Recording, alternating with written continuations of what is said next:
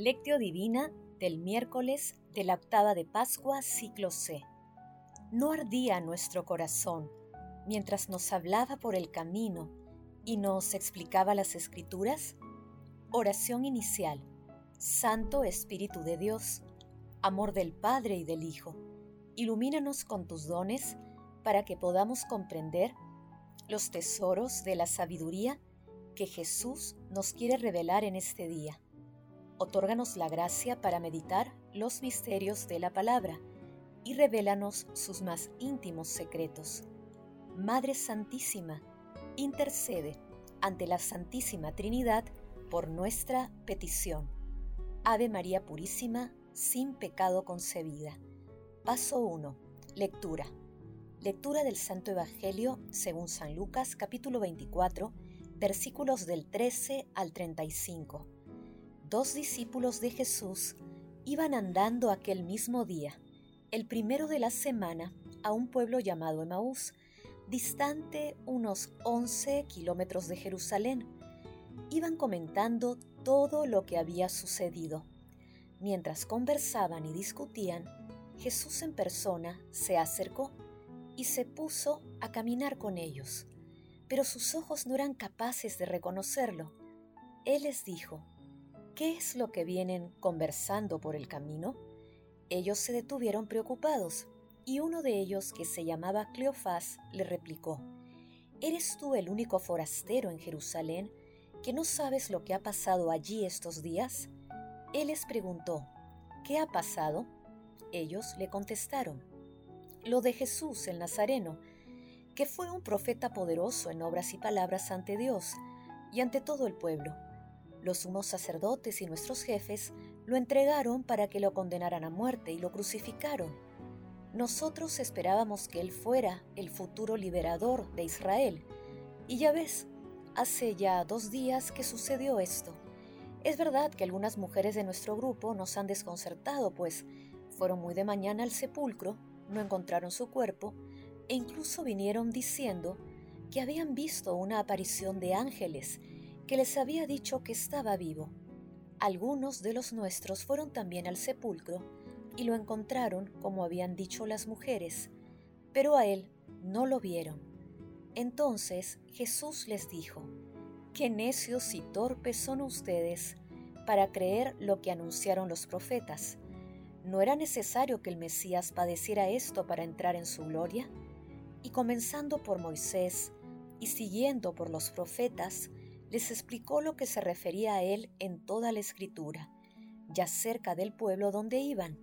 Él hizo ademán de seguir adelante, pero ellos le insistieron diciendo, Quédate con nosotros porque ya atardece y está anocheciendo. Y entró para pedarse con ellos. Sentado a la mesa con ellos, tomó el pan, pronunció la bendición, lo partió y se lo dio. A ellos se les abrieron los ojos y lo reconocieron, pero él desapareció. Ellos comentaron, ¿no ardía nuestro corazón mientras nos hablaba por el camino y nos explicaba las escrituras? Y levantándose al momento se volvieron a Jerusalén, donde encontraron reunidos a los once con sus compañeros, que estaban diciendo, Era verdad, ha resucitado el Señor y se ha parecido a Simón. Y ellos contaron lo que les había pasado por el camino y cómo lo habían reconocido al partir el pan. Palabra del Señor, gloria a ti, Señor Jesús. El amor grande y ardiente al contacto con Dios invade todas las potencias del alma, la hace fuerte y generosa para cumplir perfectamente toda la voluntad del Padre para librarse enteramente a la complacencia divina. Los hechos narrados hoy ocurrieron el mismo día en que Simón Pedro y el otro discípulo entraron al sepulcro y lo encontraron vacío. También el mismo día de la aparición de Jesús a María Magdalena, el texto de hoy detalla el encuentro de Jesús con los discípulos de Maús en cinco segmentos. En el primero, dos discípulos caminaban desde Jerusalén a Emaús cuando se les agregó un tercer viajero, Jesús a quien no reconocieron en el segundo se ubica el diálogo inicial que tuvieron con Jesús en el que se mostraron llenos de dudas sin poder recobrar la calma espiritual y emocional después de su pasión y muerte. En el tercero Jesús los reprende y les explica todo lo que se refiere a él en las escrituras, pero aún así, su corazón no estaba preparado para reconocerlo. Ellos esperaban una liberación política, no espiritual. En el cuarto, en una dichosa noche y acogiéndolo como huésped, los discípulos de Maús dan el paso trascendente desde sus dudas hasta la fe, cuando reconocieron a Jesús en la fracción del pan. Y en el quinto, cuando Jesús desaparece, los discípulos deciden regresar a Jerusalén para dar testimonio de su resurrección. Hermanos, acojamos a nuestros huéspedes, pues en ellos está nuestro Señor Jesucristo. Por ello, mientras vivamos, demos de beber a Jesús cuando tenga sed de comer cuando tenga hambre, vistámosle si está desnudo, acojámosle si es peregrino, visitémosle si está enfermo. Paso 2. Meditación. Queridos hermanos, ¿cuál es el mensaje que Jesús nos transmite a través de su palabra?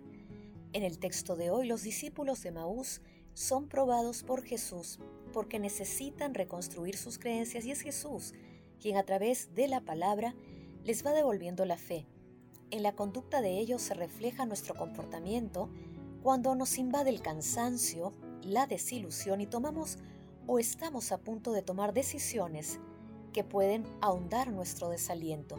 Por ello es necesario que en nuestro camino de la vida, y especialmente en la actualidad, aceptemos la compañía de Jesús para comprender su palabra y convertirla en acción. Hermanos, en este sentido será muy importante responder.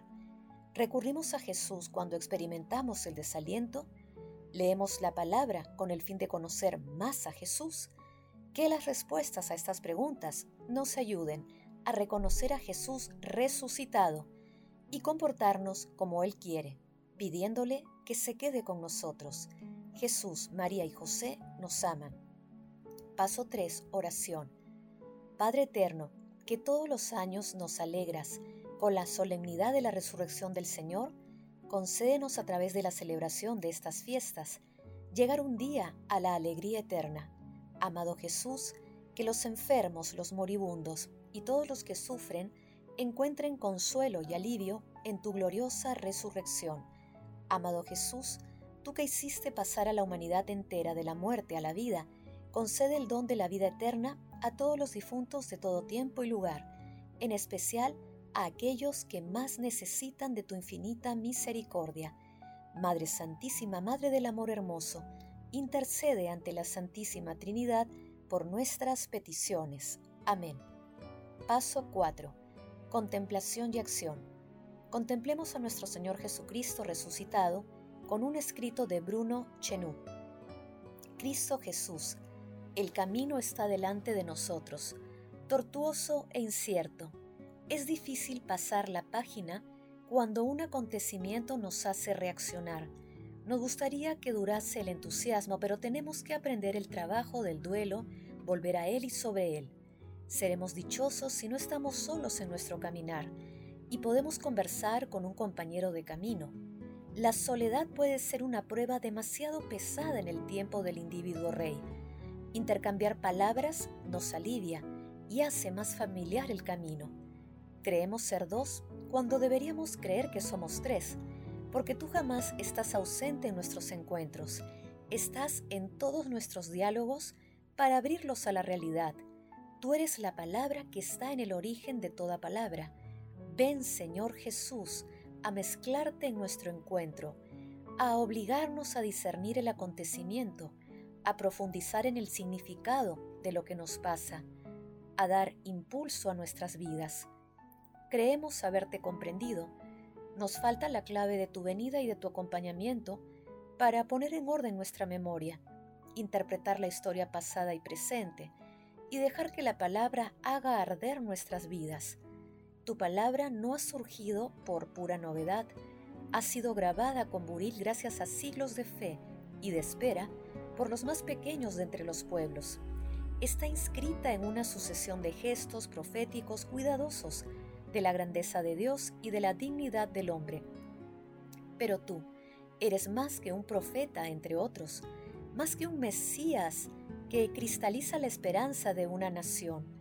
Tú vienes de Dios y vuelves a Dios atravesando el espesor de la condición humana hasta llegar a una muerte ignominiosa que no ha podido retenerte entre sus manos heladas. En la profundidad de nuestra noche, la noticia de tu resurrección nos ha deslumbrado. Tú estás vivo y toda vida encuentra en ti su fuente y su realización, su sentido y su fecundidad.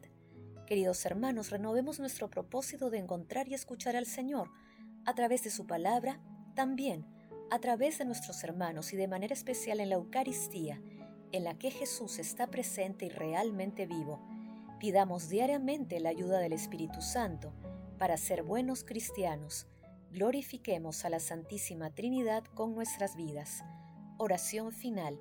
Gracias Señor Jesús porque tu palabra nos conduce por caminos de paz, amor y santidad. Espíritu Santo, ilumínanos para que la palabra penetre a lo más profundo de nuestras almas y se convierta en acción Dios glorioso, escucha nuestra oración, bendito seas por los siglos de los siglos. Madre Santísima, intercede ante la Santísima Trinidad por nuestra petición. Amén.